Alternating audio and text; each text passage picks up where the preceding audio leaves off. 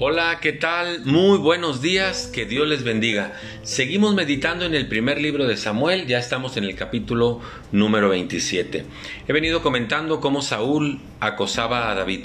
Saúl era el rey de Israel, David era el sucesor de Saúl, y Saúl quería acabar con David para que no subiera al trono y él perpetuarse en el trono.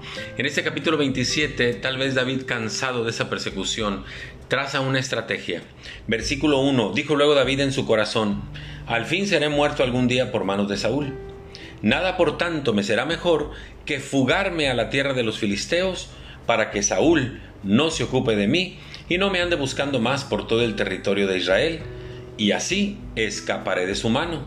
Dice el versículo 2, se levantó pues David y con los seiscientos hombres que tenía consigo se pasó a Aquis, que era hijo de Maoc, que era el rey de Gat, y así moró en tierra de los filisteos. Dice el versículo 4, y vino a Saúl la noticia de que David había huido a Gat y no lo buscó más. Siempre he creído que las buenas decisiones traen buenos resultados o buenas consecuencias.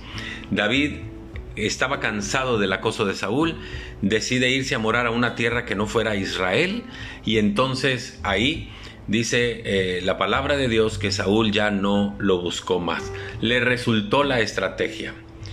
Y creo que lo mismo sucede con nosotros. Si tomamos buenas decisiones, tendremos buenas consecuencias. Si tomamos malas decisiones, tendremos malas consecuencias. Esto me recuerda la historia del hijo pródigo que se narra en Lucas 15 del 11 al 27. El hijo pródigo se había ido de su casa con la herencia que su papá le dio. Dice que vivió perdidamente, que lo malgastó todo hasta que terminó en la ruina.